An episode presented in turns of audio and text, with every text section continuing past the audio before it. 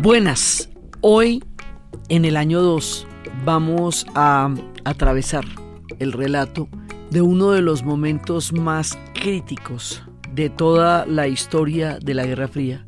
Se le conoce con el nombre de la crisis de los misiles y fue hace exactamente 60 años.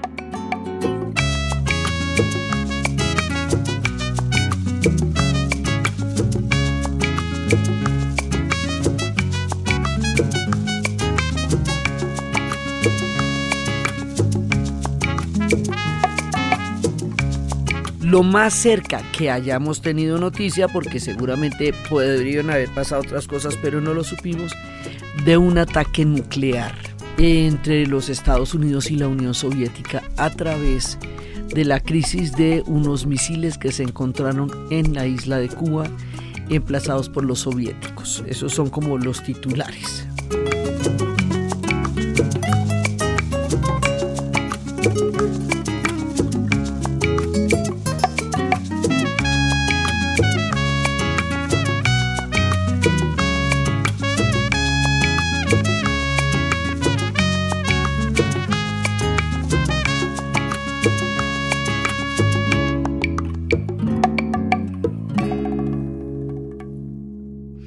Pero esto tiene de ancho como de largo. O sea, el relato de esto atraviesa un montón de aristas que muy desafortunadamente todavía tienen vigencia y era de que no la tuvieran, pero aún la tienen. Resulta que volvamos siempre a las conferencias de Potsdam y de Yalta, en donde se reparte el mundo y los Estados Unidos se queda con el área de influencia de toda la América Latina y la Europa Occidental, en combinación con Francia y Gran Bretaña, y la Unión Soviética se queda con la Europa del Este. La idea es que nadie se va a meter en el territorio del otro. Esto es un reparto de zonas de influencia, un nuevo reparto. O sea, así como se repartieron los imperios durante la época del imperio británico y el imperio francés y todo eso se repartieron el África y el mundo, bueno, pues así se los volvieron a repartir en la Guerra Fría, de los mismos creadores de repartámonos aquellas zonas en las cuales ganamos. Entonces, así quedó la cosa. Total, nadie se podía meter en el terreno del otro. Entonces resulta que cuando se desarrolla la bomba atómica, primero cuando la Segunda Guerra Mundial termina con la bomba atómica en Hiroshima, Estados Unidos tiene un arma que puede llevar a la destrucción de la humanidad por primera vez en la historia la humanidad posee un arma muy por encima, muy por encima de su capacidad de sensatez o de cultura para manejar un nivel bélico de ese tamaño. O sea, nosotros como especie no estamos ni cerca de poder manejar un poder de esos con la cultura y la espiritualidad, la sabiduría y el conocimiento para entender lo que significa un poder de destrucción de eso. Entonces, en la conferencia de mm, Potsdam, le llegó a mm, Truman una consigna que decía el bebé ha nacido bien, quiere decir que el experimento de la bomba atómica del Álamo había salido con éxito, quiere decir que los Estados Unidos tenía ya en su poder la bomba atómica y que podía negociar tan duro como le pareciera. Al poco tiempo, la Unión Soviética desarrolla también una arma atómica, una bomba atómica, y esto se vuelve además todo un juego de espías de que hubo quienes ayudaron a los soviéticos. O sea, esto, esto viene de atrás porque la bomba atómica la tenían y la estaban desarrollando los alemanes. Cuando los alemanes ven que Hitler se volvió loco, le entregan ese conocimiento a los Estados Unidos porque dicen, esa bomba atómica, Hitler no puede tener ese, ese poder porque ahí sí, mejor dicho, apague y vámonos ellos la desarrollan. Cuando desarrollan la bomba atómica, los científicos dicen no la vayan a arrojar sobre población, porque esto es un arma totalmente diferente, esto disuelve los átomos. No lo vayan a hacer, háganlo sobre una isla experimental, que la isla va a desaparecer, pero no lo hagan sobre los humanos. Sin embargo, los científicos quedaron relevados del control del, del experimento una vez que triunfó y pasó a manos de los militares y los militares lo van a arrojar de una manera experimental y deliberada sobre Hiroshima y no siendo eso suficiente dos días después sobre Nagasaki. Experimental quiere decir que ellos se tomaron el trabajo de buscar una ciudad que nunca hubiera sido bombardeada durante la guerra, para observarla todos los días, para pasar un avión encima, para que la gente se acostumbrara a ver el avión encima, de manera que ese día a las 8 de la mañana del 6 de agosto, la bomba cayera sin que nadie tuviera ninguna prevención y la mayor cantidad de gente estuviera en los puentes y en las calles. O sea, el acto de criminalidad de esto pasó de agache porque es el fin de la Segunda Guerra Mundial porque los Estados Unidos ganaron y porque eso terminó con el conflicto y por eso no se vio como un crimen de guerra el más miedoso del mundo. Sí, pero digamos, esto es para que lo reflexionemos siempre. Entonces, de ahí en adelante nosotros entramos en otra era, en otra era donde no deberíamos haber entrado nunca, en la era del poder atómico. Entonces eso quiere decir que la gente puede disolver, o sea, con todo y átomos. Al poco tiempo la Unión Soviética desarrolla la bomba atómica y la bomba atómica la desarrolla porque los espías consideran igualmente que los Estados Unidos no puede tener un arma así de terrible solo ellos, porque quedan en un desequilibrio con el mundo y entonces le dan también información a los soviéticos que van a desarrollar la bomba atómica. Una vez que se desarrolle la bomba atómica entre los Estados Unidos y la Unión Soviética, ya no puede de ahí en adelante haber una guerra frontal, porque sería la última, como Einstein decía, si la tercera guerra mundial es atómica, la cuarta sería con palos, porque ya tendríamos la posibilidad de destruirnos y de aniquilarnos como género, como especie, como mundo, como, como todo. Después de inventar una más fea todavía, la hidrógeno, esa la bomba H que no destruye edificaciones ni nada, sino solo humanos. O sea, una cosa, ahí entramos en la demencia absoluta, ahí es cuando empieza el aquí y el ahora, una generación con el terror nuclear que ya no piensa que generaciones y generaciones han construido un mundo para ellos, sino que ellos pueden eh, enfrentar la destrucción termonuclear en su tiempo de vida. Así que eso acaba con la noción de futuro. Ahí estaríamos en el no futuro, en cualquier momento pueden echar la bomba. Y empieza, señoras y señores, la paranoia nuclear. Entonces, el mundo se va nuclearizando lo cual es un grado de demencia absurdo. Los japoneses, habiendo vivido la cara del horror, después de una guerra que fue espantosa, la guerra del Pacífico, los japoneses hicieron todas las maldades del mundo. Pero la bomba atómica les dio una dimensión de la tragedia. Alguna vez hablábamos que el problema al otro día no era si Japón, cómo comerían, a dónde dormirían, sino que habían perdido la voluntad de vivir. Y el emperador tuvo que ordenar vivir porque ellos se, se estaban haciendo el harakiri en números de 200 frente al Palacio Meiji, porque no tenía sentido levantarse al otro día. Entonces los japoneses tienen claro desde ese 6 y 9 de agosto. Y las bombas atómicas no son compatibles, porque las bombas atómicas acaban con los seres humanos, ¿cómo les parece? Aquello suena simple. Pues no, pues se entusiasmaron y ahora entonces les dio por nuclearizar lo que en ese momento se llamaría el Tratado del Atlántico Norte, la OTAN, Organización del Tratado del Atlántico Norte. Y empieza la carrera armamentista. Entonces empiezan a sacarse los dientes.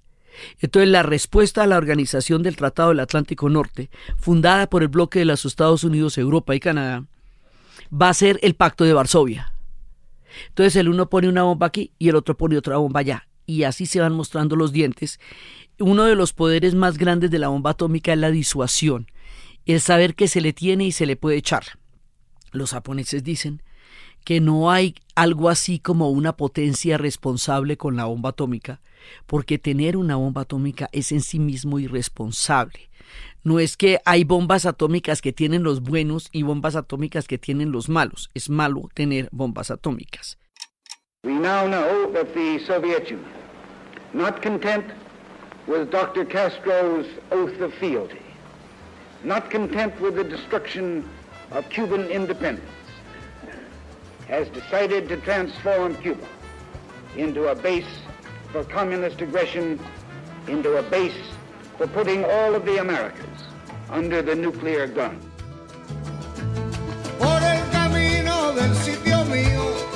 carretero alegre pasó.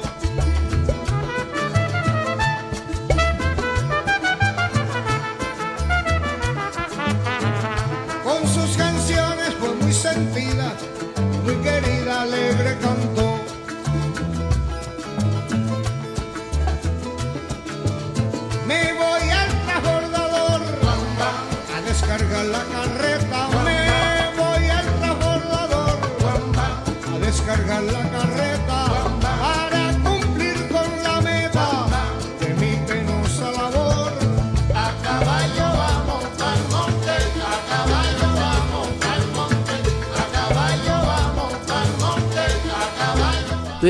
Cuando empezaron con la nuclearización de la OTAN, Bertrand Russell, filósofo inglés de los más lúcidos, organiza una gran manifestación y mucha gente va a salir con él detrás en lo que se va a llamar las marchas de Aldermarston en 1958.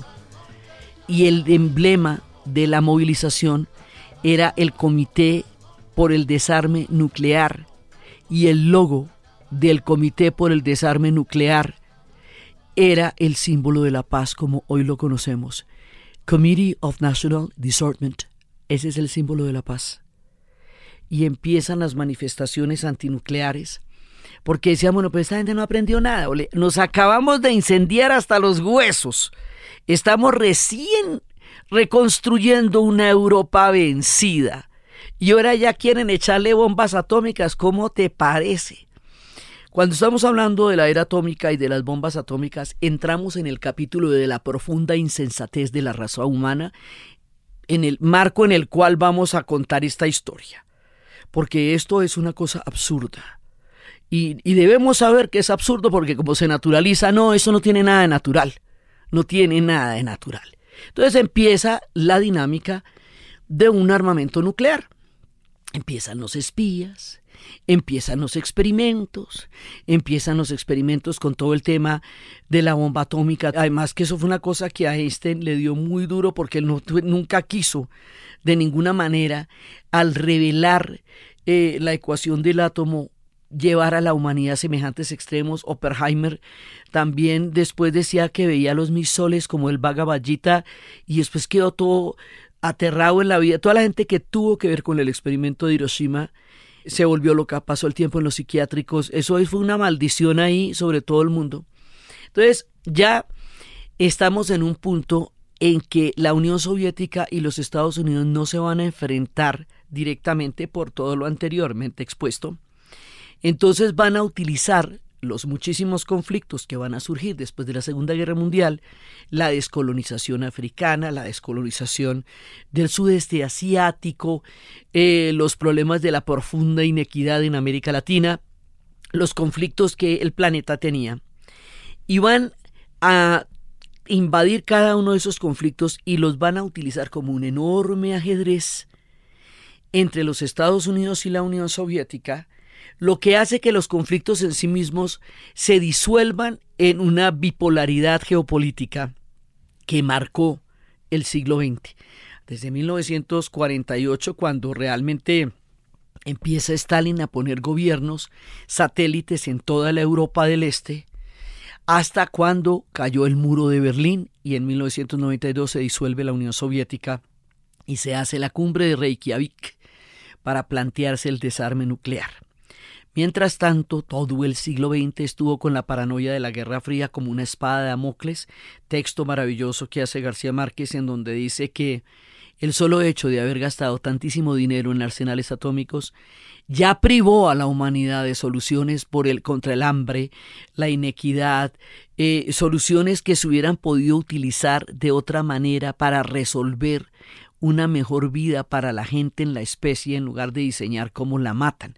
No existe algo así como el avance en las armas. Todo el avance en las armas o cada nuevo misil es un retroceso para la humanidad. ¿Quién está avanzando cuando se puede matar mejor? Eso, eso qué tan chévere es. Entonces resulta que he puesto este enorme marco geopolítico. De aquí para adelante todos los conflictos van a llegar a ser cooptados por la Guerra Fría. Sí, todos. Entonces, como se produce la descolonización del fin de los imperios en el África, que el amo blanco se va, como lo hemos contado muchas veces, no de Kenia ni de Tanzania, sino del África completa, por donde va saliendo el colonialismo franco-británico que fue hegemónico en el siglo XIX, va entrando la Guerra Fría. Eso incluye, por supuesto, el Medio Oriente para que haya acción, suspenso, intriga, ¿no? Entonces, eso se va a volver échale la gasolina de la Guerra Fría a eso para que vea y luego la crisis del petróleo y esto se va a volver una cosa muy terrible. Total, la geopolítica del planeta desastrosamente y en términos de utilización se va viendo toda, toda, toda metida en la Guerra Fría. Eso no va a haber un rincón que no se meta. Entonces, la Guerra Fría empieza en Europa por la nuclearización. La Guerra Fría se va a extender a China y al Asia, al continente asiático, con la Revolución China. China y la Unión Soviética van a ser un bloque socialista que pone en peligro el, equilibrio geopolítico del mundo y sobre todo porque de ahí para abajo empieza a haber descolonización, Vietnam, Camboya, Laos, Myanmar, todo esto, y empieza a aplicarse la teoría del dominó y eso hace que, que todas las guerras del sudeste asiático estén metidas en esta bipolaridad terrible, incluyendo Corea. Entonces, bueno, esto se va poniendo así y así y así. Y en estas condiciones, la Guerra Fría que les digo empezó en Europa, se extiende al Asia con el triunfo de la Revolución China en 1949 y va a llegar a la América Latina por la vía de la Revolución Cubana. Entonces, en la isla de Cuba se produce una revolución contra el gobierno de Batista, que de Fulgencio Batista, que tenía la isla convertida en un gran casino y en un enorme burdel en donde los Estados Unidos tenía su campo de esparcimiento, porque recordemos que durante la prohibición del alcohol, ellos se podían ir a Cuba en ferry y rumbear todo lo que no podían en los Estados Unidos bajo los férreos años de la prohibición que forjaron la mafia italiana, otro tipo de mafias y hicieron que Cuba se volviera, digamos, como el lugar de recreación, por decirlo así, de los Estados Unidos. Entonces resulta que ahí va a haber una revolución. Esa revolución, dirigida por Fidel Castro, con una participación muy importante de Ernesto Che Guevara y Camilo Cienfuegos, esa revolución tenía una cantidad de matices, porque ahí había gente republicana, había, ahí había gente que quería un proyecto autónomo cubano, ahí había un montón de gente que quería un montón de cosas. Pero lo que terminó pasando fue que ganó una línea y esa línea era la línea de lo que después sería un proyecto socialista. Originalmente no lo era, había muchos proyectos, y después se va a volver un proyecto socialista. Los Estados Unidos al principio ve con simpatía a estos barbudos y luego ya no los ve con simpatía y considera que van a entrar como en una orden de confrontación contra ellos en este tenso clima de la Guerra Fría. Cuando eso pasa, le van a hacer un bloqueo continental a la isla. Ella, que es una isla, queda sin ninguna posibilidad de comunicarse ni de comerciar con América Latina y a través de la OEA los Estados Unidos, digamos, gestiona un bloqueo contra la isla y ese bloqueo contra la isla le va a dar a la Unión Soviética esto que nosotros en Colombia llamamos papaya es decir, la oportunidad única, dorada, preciosa y sensacional de tener un enclave geopolítico y militar a 90 millas de Miami. Esto se les sirve en mera bandeja. Entonces la Unión Soviética se les acerca a los cubanos y les dice que qué se les ofrece, que la siente como solita. Entonces los cubanos dicen, pues mira, yo estoy en estas. Los cubanos intentan un proyecto autónomo que era la zafra. Intentan por todos los medios que ellos sean capaces de producir el azúcar ellos solos. Y con todos los brazos de los cubanos hacen una epopeya que fue la zafra, pero no sirve. Como tampoco les sirvió a los chinos sacar el acero con sus propias manos, no podían competir contra un mundo industrial en ninguno de los dos campos. Quedan, digamos, inermes económicamente, bloqueados por todo el continente y se entregan a los brazos de la Unión Soviética poco a poco hasta que totalmente. Entonces, eso hace que la Guerra Fría llegue a América Latina por la vía de la Revolución cubana. En la medida que los soviéticos están en Cuba, pues los Estados Unidos queda en pie de lucha porque la Guerra Fría ha llegado a la esquina de su casa, a 90 millas de Miami. Ahora, desde el punto de vista cultural, esto es la locura furiosa, porque los soviéticos son una gente bucólica, invernal, con una cultura muy particular, severa, ortodoxa, poética, trascendental. Y los cubanos son caribeños. Y son gente de, de son y de ron y de movida y de calor y de calidez, de grandilocuencia, de grandes letras, eso sí que tienen escritores también, pero no hay culturas más distintas que esas dos. Ya, eso es muy diferente. Entonces llegan estos soviéticos en su severidad a la guarachera Habana. Sí, y esto, bueno, esto para decirles por lo que el capítulo tiene toda la música del son, porque toda esta historia, por severa que sea, ocurre igual en Cuba.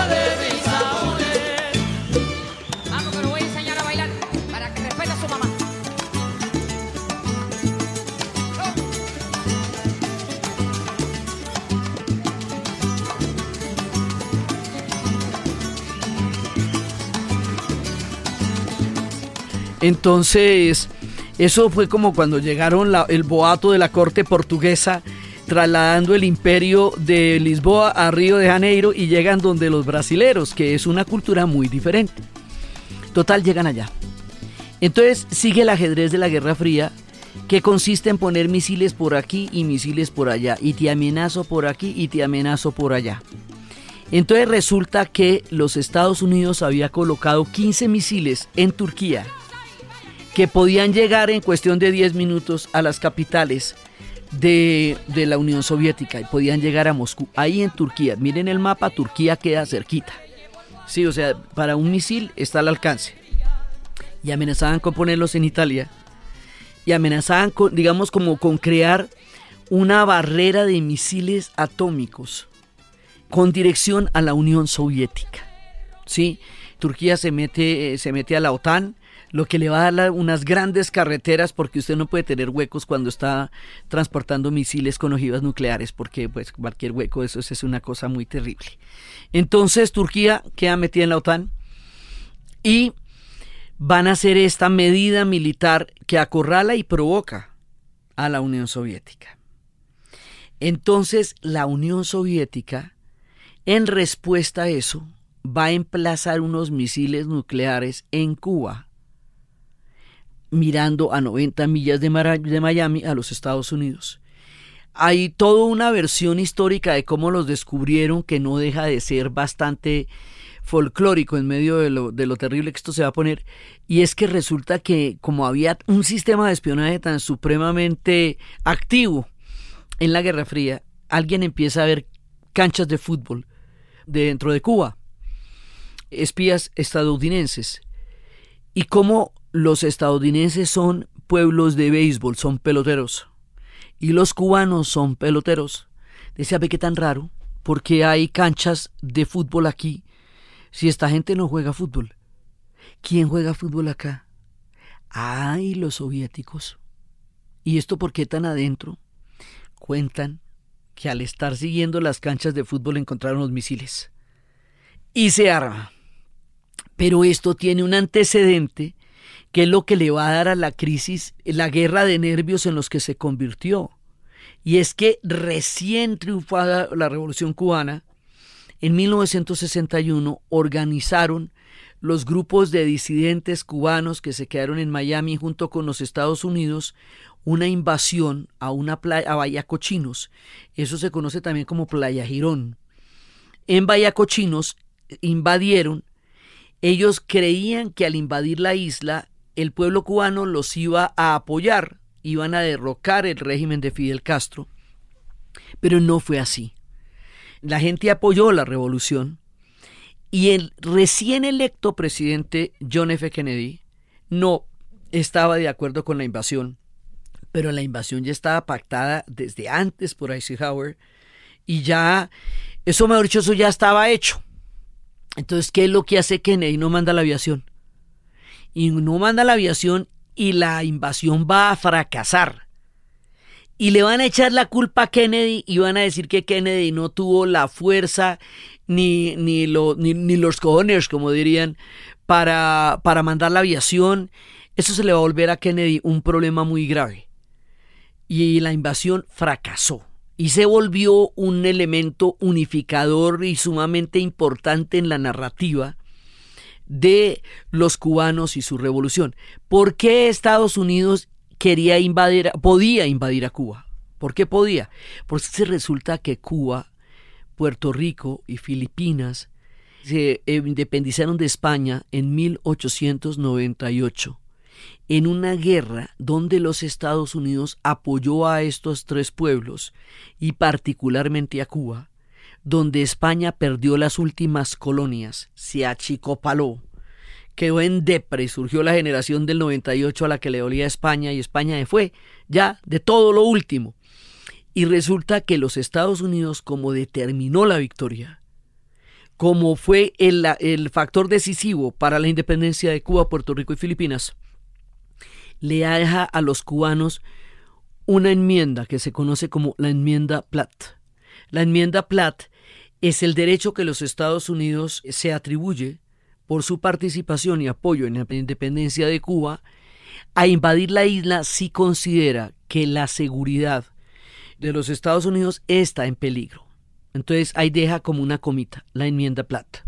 Sí, Puerto Rico va a hacer una indemnización de esa guerra. Puerto Rico no va a tener opción. Puerto Rico queda de una vez incorporada a los Estados Unidos y como ellos no tienen la opción de decidir su destino, van a tener una, una cultura que se llama Borinquen. Es una lengua, es una música y es una manera de ser, que es como ellos pueden ejercer un Estado-nación que es más mental que político en muchos sentidos y por eso todos los músicos eh, soneros y salseros puertorriqueños son nacionalistas. O sea, esto va desde Cheo Feliciano hasta Residente, todo el mundo, Ángel Canales, todos. Entonces, la Ponceña y demás. Entonces resulta que eh, teníamos la enmienda plata. Entonces los Estados Unidos, haciendo uso de la enmienda plata, hacen esa invasión a la isla. La invasión a la isla es repelida, fracasa la invasión, Kennedy queda señalado como el hombre que por un acto de debilidad no hizo que la invasión triunfara habiendo autorizado la aviación, él no la autorizó. Por eso cuando nos metamos en la crisis de los misiles, Kennedy va a tener que portarse muy rudamente para quitarse de encima el estigma que tenía de no haber apoyado con aviación la invasión a Vallacochinos. Entonces cuando se descubre que hay misiles nucleares en Cuba a 90 millas de Miami, se arma la tremenda. Y ahí todo lo que se había intentado evitar, que era una confrontación directa entre los Estados Unidos y la Unión Soviética con misiles nucleares, empieza a parecer una cosa que puede realmente ocurrir. Y el mundo tiembla, y el mundo tiembla, y empieza esto que en los Estados Unidos iniciaría la operación Mangosta, que era simplemente invadir directamente a Cuba hacerle un bloqueo naval alrededor de la isla. Y entonces, eh, por eso lo considera la Unión Soviética, pues directamente una provocación. Y entonces los otros dicen, pero ¿cómo es que eso es una provocación si la provocación la tienen ustedes al poner los misiles? Y dice, no, pero es que nosotros fuimos provocados porque ustedes los pusieron en Turquía. Y ahí nos entramos en este terrible espiral del huevo la gallina. Pues el asunto es que ya todo el mundo está metido ahí. ¿Sí? Entonces hay un momento en que, bueno, ¿qué se va a hacer con eso? El 22 de octubre, el presidente John F. Kennedy dirige un informe al pueblo estadounidense donde afirma la existencia de misiles soviéticos en Cuba y la decisión de imponer un cerco naval alrededor de la isla. Ahí es donde estalla, digamos, como el pánico, ¿sí? Y entonces va a ponerle barcos, aviones de guerra y se empiezan a desplegar hacia la isla. O sea, salen de una. El 24 de octubre ya había muerto Stalin, se había producido la desestalinización, había entrado una época de convivencia y sin embargo es cuando se van a producir los momentos más graves de la Guerra Fría. Within the past week, unmistakable evidence has established the fact that a series of offensive missile sites is now in preparation on that imprisoned island. The purpose of these bases can be none other than to provide a nuclear strike capability against the Western Hemisphere.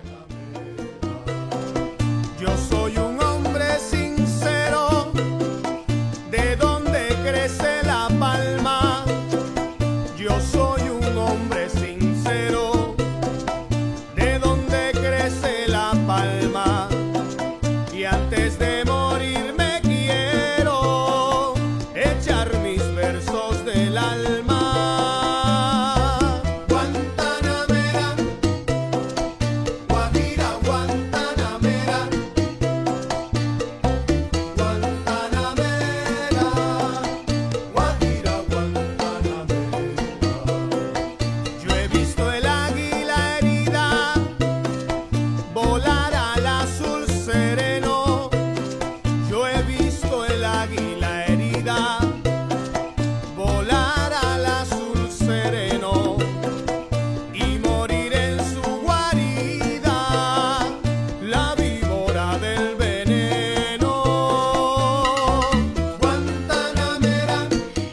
Khrushchev comunica a Kennedy que el país eh, de la Unión Soviética considera ese bloqueo como una agresión. La OEA impone sanciones al gobierno cubano y establece un bloqueo naval para impedir que los buques lleguen a la isla. Entonces participaron dos destroyers argentinos, dos venezolanos, uno estadounidense y fragatas dominicanas. El 26 de octubre, ante la perspectiva del inicio de una guerra abierta, Khrushchev le comunica a Kennedy que va a retirar los misiles de allá, porque esto se pone tenaz, ¿me entiendes? Se pone tenaz porque ahí sí puede haber un ataque nuclear y todo se trataba de que no lo hubiera, sino que se amagara con haberlo. Sí, entonces de sacarse los dientes, pero no ladrar, pero no morder, porque ahí sí, ahí sí nos metemos en otra mucho más grave. Entonces Khrushchev dice, no, no, está bien, está bien, lo retiro. Voy a retirarlos de ahí.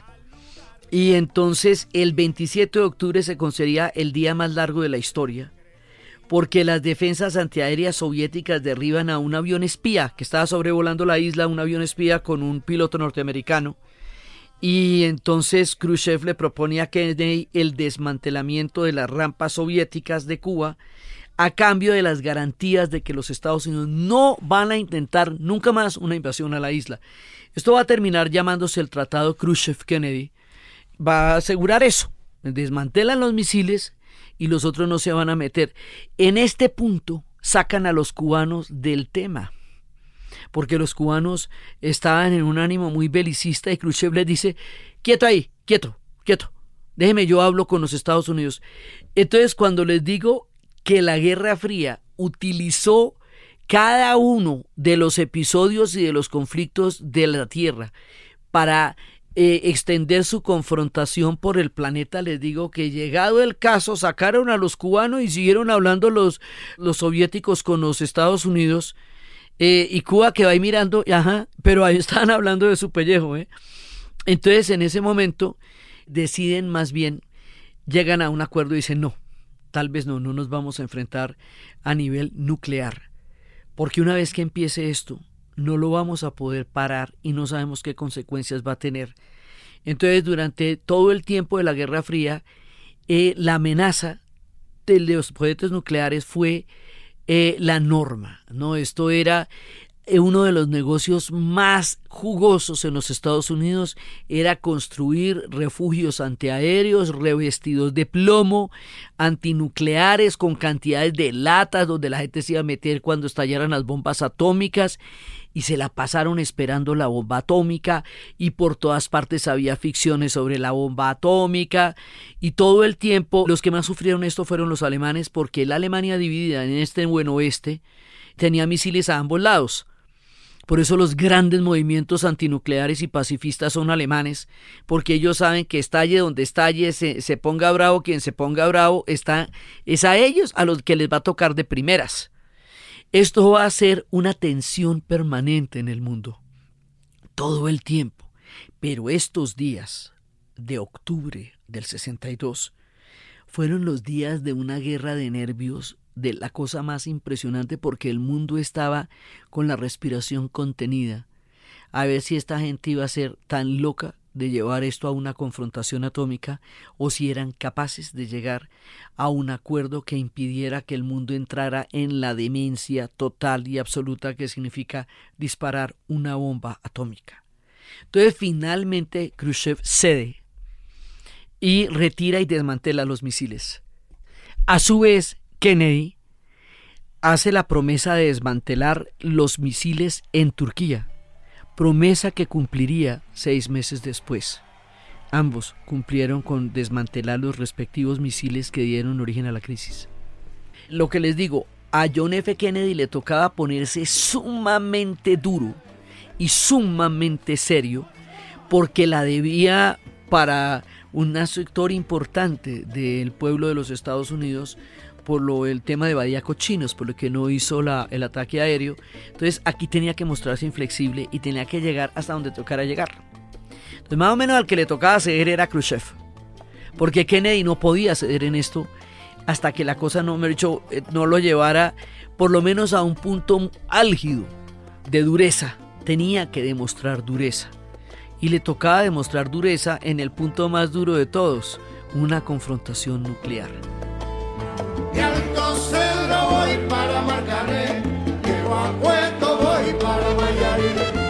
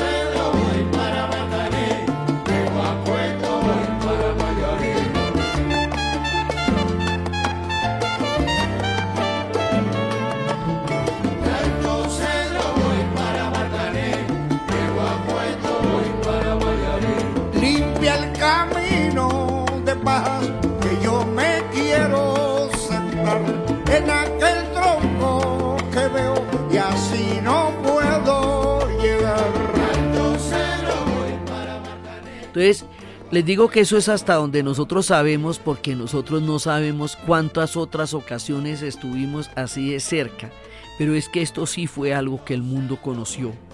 Y ahí es cuando aparece el famosísimo teléfono rojo para que los Estados Unidos y la Unión Soviética se puedan hablar inmediatamente en el caso de cualquier punto de confrontación. Hay una película que se llama Juegos de Guerra en donde empiezan a decir que la voluntad humana es voluble y pueden arrepentirse de lanzar los misiles, eran con dos llaves que podían lanzar los misiles y en un momento dado uno de ellos decide no lanzarlo. Entonces crean una máquina que tome la decisión de lanzar los misiles. Y en esta película de juegos de guerra hay un momento en que la máquina se enloquece, simula un ataque, la Unión Soviética va a atacar y no está pasando nada, nadie ordenó el ataque, pero la máquina lo resuelve y entonces en el escenario de la película de juegos de guerra, la idea de una destrucción termonuclear se pone eh, de presente con una angustiosa posibilidad y empiezan a mostrar todos los escenarios posibles de una destrucción nuclear limitada, grande, total, y eso por ninguna parte salen bien librados los humanos, hasta que el gran científico que contratan salva la situación creando en la máquina un juego, porque la máquina aprende jugando un juego que siempre lleve a empate, que es un tricky. Entonces es la famosa frase extraño juego el que usted propone, señor Falken, la mejor jugada es no jugar. y así desactiva la, la máquina para que no inicie una confrontación termonuclear total. Entonces, en estos juegos de guerra, la mejor jugada siempre es no jugar, señor Falcon, como decía el computador. Entonces, eh, ahí estuvimos al borde de la locura, de la demencia, de la amenaza, de la insensatez, por este jueguito de andar poniendo misiles por aquí y por allá y andar eh, haciendo misiles más mortales por aquí y más mortales por allá y bueno, esto iba a llegar ya a la locura furiosa. Reagan ya quería hacer un escudo, eh, un escudo antiaéreo planetario para poder eh, detener los misiles intercontinentales eh, de la Unión Soviética. Pero ahí en esa época cayó la Guerra Fría, afortunadamente, porque si no, quién sabe dónde estaríamos. Este niveles de paranoia, lo que les quiero decir es que esto no lo para nadie, ¿me entiende? Cuando usted se monte en una de estas y la desconfianza en términos nucleares es absolutamente demencial. Entonces, la crisis de los misiles se conjura. Eh, la Unión Soviética retira los misiles de Cuba. Los Estados Unidos se compromete a no invadir la isla, es decir, retira la enmienda Platt. Se hace el tratado Khrushchev-Kennedy. Más adelante Gorbachev iniciaría unas reformas considerando que el problema más grave de la economía que se arruina de la Unión Soviética es la carrera nuclear, es la carrera armamentista, renuncia a la carrera armamentista, se hace la cumbre de Reykjavik, donde se empieza a desmantelar el mundo de los arsenales atómicos y el mundo respira porque el cataclismo de Damocles, la amenaza permanente de una espada sobre nuestras cabezas se disipa cuando se acaba la Unión Soviética y empieza otra era y en esa otra era hay un compromiso de que la OTAN no se va a seguir expandiendo hacia Europa del Este. Eh, por el otro lado también se hace el compromiso de, porque además si la OTAN se hizo eh, para, contra la Unión Soviética y la Unión Soviética se disuelve, tú y yo qué venimos siendo. Entonces, el pacto de Varsovia era la respuesta armamentista de la Unión Soviética a la OTAN. El pacto de Varsovia se disuelve. La Unión Soviética se disuelve. Entonces la, la creación de la OTAN pierde el fundamento de lo que la creó, sin embargo sigue existiendo. Eso supondría que le levantaran el bloqueo a Cuba, porque el bloqueo de Cuba era porque la Unión Soviética utilizaba la isla como una cabeza de playa para hostilizar a los Estados Unidos en plena Guerra Fría. Era por la Unión Soviética que Cuba tenía el bloqueo. Pero si la Unión Soviética no existe, ¿por qué persiste el bloqueo en Cuba? Tantos años después, mire, estamos a 60 años, Cuba todavía tiene bloqueo. Les comento. Entonces, y era que porque la Unión Soviética, la Unión Soviética ya está desmantelado hace rato, mira, en el 92 se disolvió, ya no existe, sí, y se convirtieron en la Confederación de Estados, no, eso ya es otra vaina, sí, entonces eh, nosotros llegamos a alcanzar a comprender que no deberíamos tener bombas atómicas, y sin embargo, otra vez volvimos a persistir en este tipo de insensateces. Y sin embargo, otra vez hay una guerra entre Rusia con Ucrania. Y otra vez empiezan a hablar de misiles y de cosas de esas, oye. Como si no hubiéramos aprendido nada ni del siglo XX ni del siglo XIX. Entonces resulta que la crisis de los misiles es importante contarla, es importante recordarla para entender que estos juegos de guerra se pueden poner muy peligrosos, que la mejor jugada siempre es no jugar, y que ya no deberíamos estar mostrándonos los dientes con temas de la Guerra Fría. Pero es que si la OTAN la hacen es contra el Pacto de Varsovia, óyeme. Entonces, todo lo que daba sustento a lo que existía en esa época ya no está. Y sin embargo, ahí sigue entonces que la OTAN ha estado cercando a Putin. Entonces que Putin tiene que evitar que lo cerquen. Y nos volvemos a meter en el tema del huevo y la gallina. que ellos habían prometido que no iban a extender la OTAN y que la están extendiendo, que el otro decía que eso no se podía hacer. Entonces, mm, ojalá este programa de la guerra de los misiles y el recordar ese momento tan escabroso que vivimos, que vivió la humanidad en 1962, nos haga reflexionar. Y ojalá entendamos estos mensajes y ojalá aprendamos de nuestra historia y ojalá encontremos caminos distintos para solucionar las confrontaciones energéticas y geopolíticas y estos juegos de poder no sigan manteniéndolos los nervios de punta y costando tantas vidas. Por eso en el año 2 hicimos una visita histórica por el episodio de la crisis de los misiles en Cuba, con la idea de que aprendamos de la historia.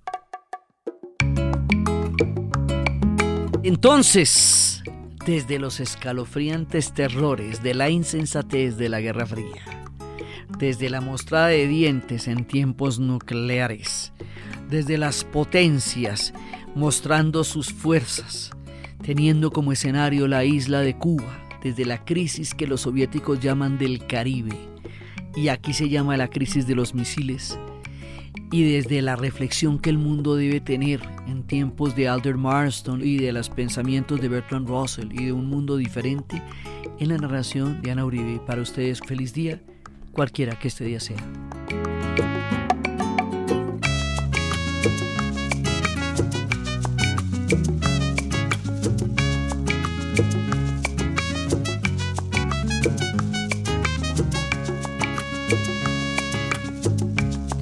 Este podcast fue posible gracias al equipo de la Casa de la Historia. Diana Suárez, Milena Beltrán, Arturo Jiménez Viña, Daniel Moreno Franco. Grabado en Los Gatos Estudio, la edición y la musicalización de Eduardo Corredor Fonseca, de Rueda Sonido y siempre con la ayuda fuerte y poderosa de Santiago Espinosa Uribe y Laura Rojas Aponte del podcast Cosas de Internet.